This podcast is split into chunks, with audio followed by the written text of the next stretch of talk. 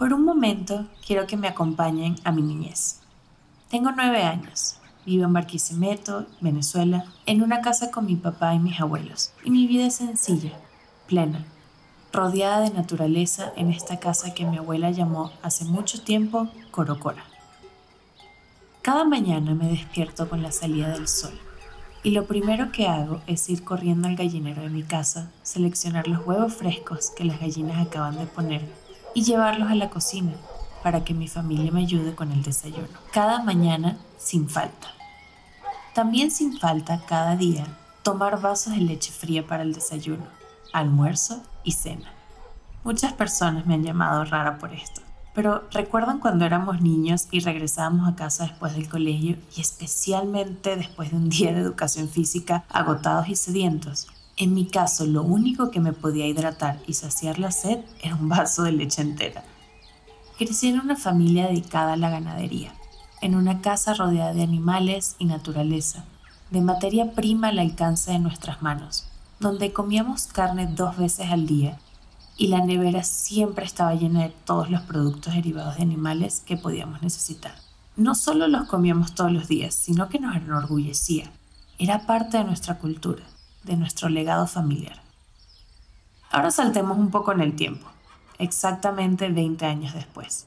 Tengo 29 años, vivo en Ciudad de México con Andrés, mi novio, y ya no despierto con la salida del sol y las gallinas afuera de mi ventana sino con el constante ruido de una ciudad que está viva 24 horas al día. Ya no recojo huevos frescos de mi patio para desayunar todos los días, sino en cambio voy al súper ordeno en línea lo que necesito, generando muchos más pasos a mis rutinas. Ya no tomo vasos de leche fría para desayunar, almorzar y cenar. En cambio, ya no sé lo que es tener leche de vaca en mi refri. La leche de vaca ha sido reemplazada por la leche de avena, o de cualquier otro producto que no sea animal.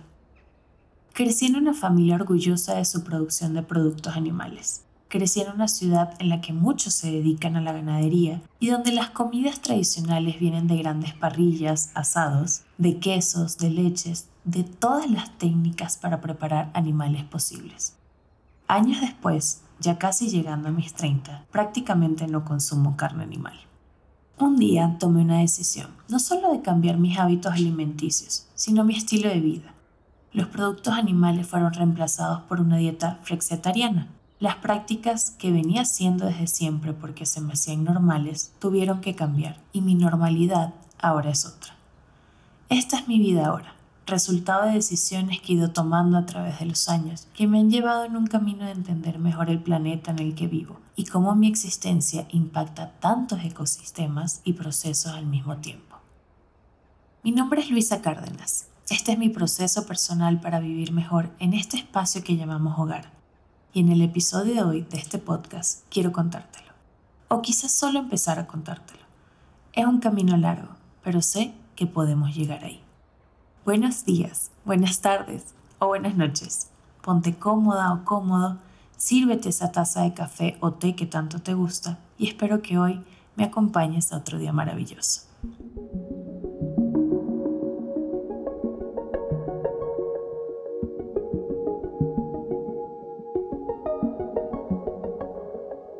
De comenzar este episodio, quiero darte las gracias este es nuestro quinto episodio y quiero darte las gracias por despertar cada miércoles muy temprano a escucharme, por compartir este podcast, por hablarle a tus amigos de cada tema, por seguir nuestra cuenta en Instagram arroba otro día maravilloso, por descargarlo para escuchar después, por estar pendiente de cada post, pero sobre todo, y quizás la parte más importante para mí, por compartirme tus experiencias.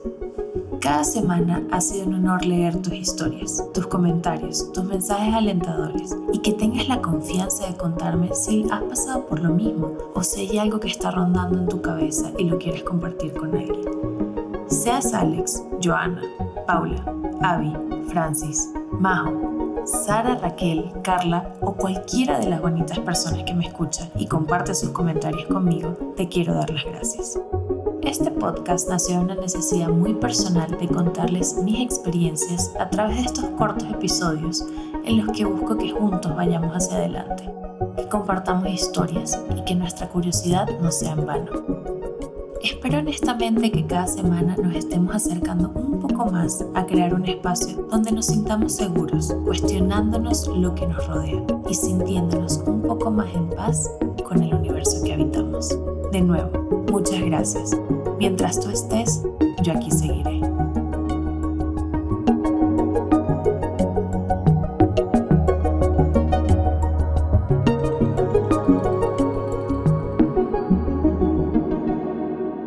Ahora regresemos a Ciudad de México, hace un par de años, exactamente tres años. Mientras mi infancia transcurrió en una casa con mucha naturaleza y rodeada de animales, mi vida adulta transcurre en una ciudad altamente ajetreada donde millones de cosas pasan al mismo tiempo y todos los días hay nuevos índices de contaminación.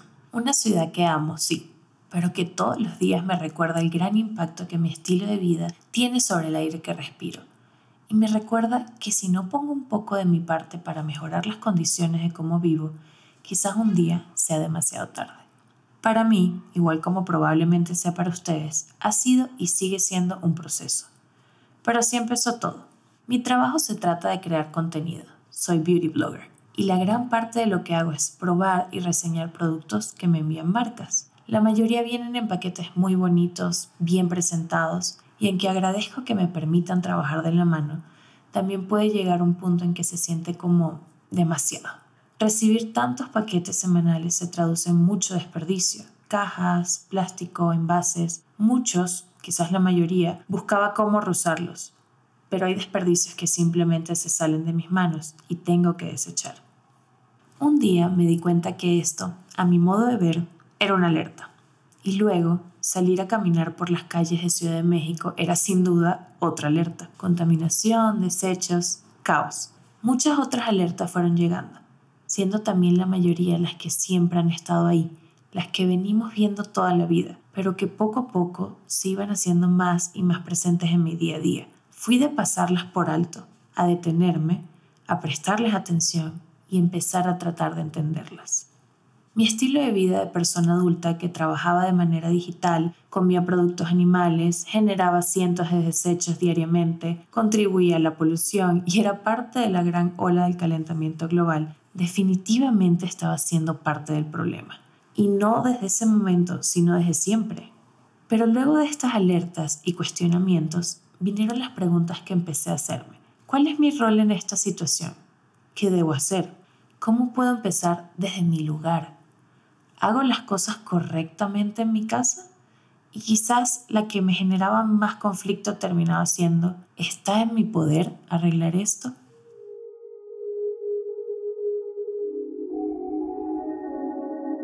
Es cierto que pareciera que un día simplemente hacemos switch. No lo planeamos, tal vez ni siquiera nos damos cuenta. Pero sí pasa. Un día decidimos empezar a ver lo que antes no veíamos, el daño que estamos haciendo sin darnos cuenta y aunque generalmente esto es un signo positivo, porque significa que entonces podemos avanzar a hacer cambios, también puede ser un momento difícil de asumir y de tomar bajo control. En mi experiencia, este switch que hice me llevó en un camino de muchos cuestionamientos, donde veía todo a mi alrededor como algo contaminante, todas mis acciones como fallas, comparaba todo lo que los demás hacían con lo que yo hacía y me puse presiones encima para los que no estaba preparada Nada en mi acercamiento a esta situación era sano o sostenible. Me enfoqué tanto en hacer grandes cambios radicales que perdí el norte de siquiera por qué lo estaba haciendo. Perdí la idea de lo que necesitaba hacer por mi vida y no necesariamente lo que estaban haciendo los demás.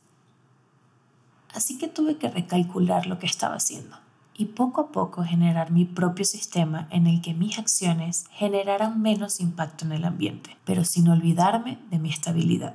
Cambios pequeños. Si sientes que es abrumador todo el proceso, empieza por cambios pequeños. Mi amiga Lorenza, por ejemplo, es vegetariana desde hace 5 años, pero su proceso empezó hace más de 10 años. Lo primero que hizo fue dejar la carne de res, que era lo más pesado en su momento. Luego dejó el pollo, el cerdo y por último los pescados y en general la comida de mar. Ahora, 10 años después, es 100% vegetariana. Es fundamental ser honestos con nosotros mismos y pensar por qué queremos hacer cambios en nuestras vidas que de alguna manera reduzcan nuestro impacto contaminante en el planeta y sobre todo evaluar qué partes de nuestras acciones pueden ir cambiando poco a poco para llegar hasta ahí. ¿Qué hacemos para vivir y qué podemos ir haciendo de otra manera? ¿De qué tipo de establecimientos compramos nuestra ropa, nuestros productos, nuestra comida?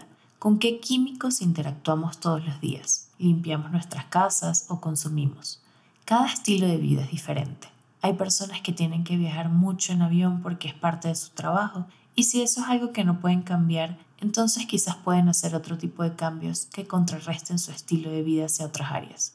Lo que esté al alcance de nuestras manos y podamos mejorar, eso es lo que podemos hacer. Señores, como dije antes, empezar por cambios pequeños, evaluar lo que está a nuestro alcance y podemos mejorar. Dejar de usar plásticos de un solo uso como bolsas, popotes, vasos desechables, tapas. En cambio, llevar nuestras bolsas reutilizables al súper y siempre cargar una con nosotros por si la necesitamos. Usar botellas de agua de acero inoxidable, no aceptar popotes en comercio sino llevar los nuestros de metal. Estos pequeños cambios son básicos y cada vez son más accesibles para cualquiera.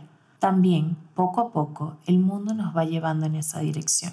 Los comercios empiezan a entender que deben reducir su impacto de desechos y muchos ya no aceptan el uso de plásticos desechables, servilletas de papel y un largo etcétera. Las marcas que producen los productos reusables son cada vez más comunes y asequibles para todos, volviéndose la norma en un mundo donde todo parece al revés. Y estos ejemplos son muy reducidos para todo lo que podemos hacer si evaluamos nuestro estilo de vida y lo que hacemos diariamente que puede causar un gran impacto. Nuestra casa, por ejemplo, es un espacio desde el que podemos empezar a hacer pequeños cambios que poco a poco van generando un gran impacto. Desde la manera en que hacemos nuestro súper, los productos de almacenamiento que podemos usar una y otra vez, hasta la manera en que limpiamos y los químicos que usamos. A todo se le puede dar la vuelta. Uno de los grandes cambios que apliqué en mi vida fue no volver a comprar productos en envases de plástico si podía evitarlo. Todo mi súper lo hago a través de una marca local llamada Justo, desde donde pido todo en su página web y llega a mi casa almacenado de maneras conscientes con el planeta, sin usar ningún tipo de plástico sino envases de vidrio o bolsas reusables. Cualquier producto que sea granel les pido la medida que necesito y luego lo almaceno todo en envases de vidrio que tengo en mi casa y he usado de otras compras. Si todavía tengo envases de plástico que compré antes, los uso todo lo que puedo para que no se conviertan en desechos pronto. Sin embargo, aquí viene una parte muy importante de lo que ha sido mi proceso para los cambios que he intentado poner en práctica en mi vida. Una sola palabra, 12 letras, organización. Cualquier consejo o tip que les pueda dar sobre este tema necesita ser apoyado por organización, mucha organización. Y la organización se trata de estar preparados. Gran parte del éxito de empresas de plásticos, comida rápida y todo tipo de estilos de vida que causan grandes impactos negativos en el planeta es que son muy fáciles de incorporar en nuestro día a día es muy fácil comprar el producto en el supermercado envuelto en plástico que ya viene listo para comer. Es muy fácil pasar por una cadena de comida rápida y escoger lo primero que veamos, comprarlo y botar su envase dos minutos después. Es muy fácil comprar botellas de agua baratas en cualquier tiendita en el camino y luego desecharla para que no nos moleste. Es demasiado fácil limpiar con productos altamente contaminantes porque son más baratos. Todo es muy fácil, pero también muy dañino. Los productos que uso en mi casa quizás no se consiguen en cualquier tiendita, sino que requieren un poquito más de dedicación y organización. Está de nuestra parte investigar dónde podemos recargar nuestros productos, por ejemplo, qué tipo de marcas de ropa, maquillaje, herramientas y hasta tecnológicas causan menos impacto y un largo etcétera. Y sí, quizás debemos ir la milla extra para conseguir algo que estamos buscando pero estos productos suelen ser más duraderos, más efectivos y también lo más probable es que estemos apoyando a alguna marca local que los produce. Poco a poco, cada acción que tomamos en pro de pensar en el planeta cuenta y también lo más importante es que suma. Pensemos en las importantes tres Rs, reducir, reutilizar y reciclar. Por años, estas tres Rs han sido la bandera estandarte de todos los cambios conscientes en el planeta. Reducir los productos que usamos, reutilizar los que ya tenemos y reciclar los que desechamos. Pero en los últimos años también hemos ido pensando en las nuevas tres Rs que debemos tomar en cuenta. Rechazar, reparar y reemplazar. Rechazar productos de un solo uso con los que nos podemos encontrar todos los días en la calle, como muestras gratis o panfletos. Reparar lo que ya tenemos pero podemos alargar su tiempo de vida, como ropa, juguetes, muebles, aparatos tecnológicos. Y reemplazar los productos a los que estamos acostumbrados pero que pueden ser muy agresivos con el ambiente. Y en cambio usar alguna variante más sustentable. Las antiguas 3Rs y las nuevas 3Rs quizás no van a cambiar la historia quizás no detienen grandes corporaciones de generar desechos diariamente, pero son pasos que podemos dar para asegurarnos que al menos nuestra vida y nuestro impacto poco a poco deja de aportar al daño. Y quiero que sepan que al menos para mí eso es un paso más adelante de donde estaba hace algunos años. Si más de nosotros damos ese paso, quizás el mundo poco a poco vaya en otra dirección.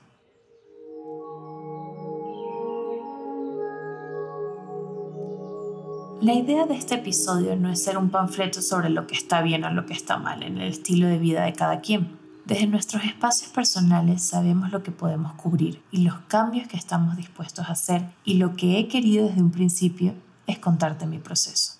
Hablar sobre procesos alimenticios siempre es un poco más complicado porque al final del día se resume mucho en lo que le funciona a cada quien, pero quiero contarte un poco cómo ha sido para mí. Como te conté antes, al principio de este episodio, crecí en una familia ganadera, en la que consumir carne animal era perfectamente normal y aceptado.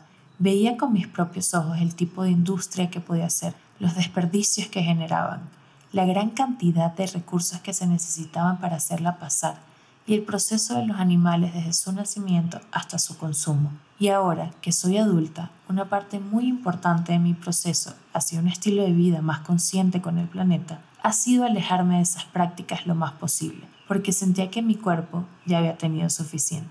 Desde hace poco más de un año decidí adoptar un estilo de alimentación flexitarian o flexitariano, es decir, la mayoría de mis comidas son basadas en plantas. Para este momento prácticamente no consumo animal de ningún tipo. Hay excepciones, sí, porque mi cambio no ha sido radical, pero en mi casa ya no compro carnes animales prácticamente no las consumo fuera y espero que más pronto que tarde todas mis comidas sean libres de animales. Esto quiere decir que si siento la necesidad una vez cada ciertos meses de comer algún tipo de carne, pollo o mariscos que me gustan tanto, ¿lo haré? Sí, es así. Si mi cuerpo me pide algo en particular, lo escucho. Pero esa es la excepción y no la norma. Y en este momento, este es el sistema que me funciona a mí. Quizás para ti sea uno diferente, Quizás has decidido irte por el veganismo o ser vegetariano al 100%, y eso también está bien. Siempre y cuando nuestros cambios sean basados en una dieta consciente con nuestro cuerpo y las vitaminas que necesitamos para estar sanos, creo que cada sistema diferente que podamos adoptar nos puede beneficiar y movernos en la dirección que estamos buscando. Lo importante es que cualquier cambio alimenticio relevante que hagamos esté sustentado por un sistema que nos funcione y guiado por un profesional que nos aconseje sobre cómo hacerlo apropiadamente. Luego, si eliminar todo el producto animal de una sola vez es un reto muy grande, que entiendo que para muchísimas personas lo puede ser, podemos empezar por proponernos hacer Meatless Mondays todos los lunes, lo que significa no comer ningún tipo de carne los lunes y empezar a probar otro tipo de comidas vegetales. Como les dije antes, cambios pequeños, de uno en uno, les aseguro, se irán volviendo más grandes. Así que aquí estamos. Ya no tengo nueve años y no vivo en una casa en medio de la naturaleza con mi propio huerto de donde sacar la mayoría de mi dieta. Ahora vivo en una ciudad de México que aunque es un reto diario por su contaminación y gran tráfico, también es una ciudad que me permite caminar como ninguna otra que me ha acercado a servicios locales que han hecho un poco más fácil un estilo de vida que trate de ayudar, aunque sea un poquito, al planeta. Este episodio es solo un inicio de todo lo que pudiéramos hacer desde nuestra posición para mejorar unas condiciones que desde siempre nos han puesto en desventaja. Crecimos pensando que muchísimas cosas estaban bien, que nuestras prácticas eran perfectamente normales, pero siempre puede ser válido detenernos, ver atrás y recalcular lo que estamos haciendo. Vivimos en un mundo que nos presenta retos todos los días sobre cómo vivir nuestras vidas de una manera un poco más consciente y el proceso es diferente para cada quien. Sé que en un primer acercamiento puede ser abrumador y todo se puede ver muchísimo más grande de lo que estamos esperando, pero algo muy importante es no golpearnos emocionalmente por lo que no podemos hacer y pensar desde lo más pequeño que sí podemos hacer. Esta vez quise hablarte de mi proceso personal y cómo lo he tomado.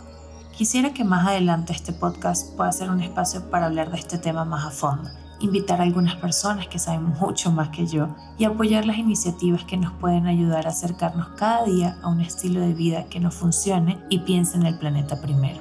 Por último, me gustaría escuchar tu historia, me gustaría escuchar tu proceso. ¿Qué puedes compartir con esta comunidad que nos ayudará a todos en la carrera larga? Estoy segura que en compartir nuestros pasos podemos ayudarnos unos a otros y así, poco a poco, poder despertar para tener otro día maravilloso.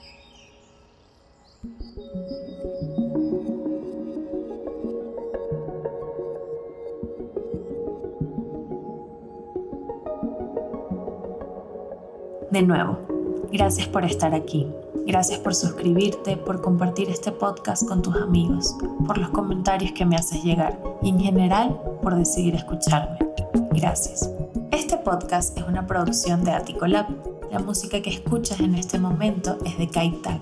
Gaby Chesina Estrada creó toda la hermosa imagen que nos acompaña. Oriana Mata lo produce conmigo para que cada semana sigamos acompañándonos tú y yo en este camino. Buenos días, buenas tardes, buenas noches y nos vemos en un próximo episodio. Bye, besos.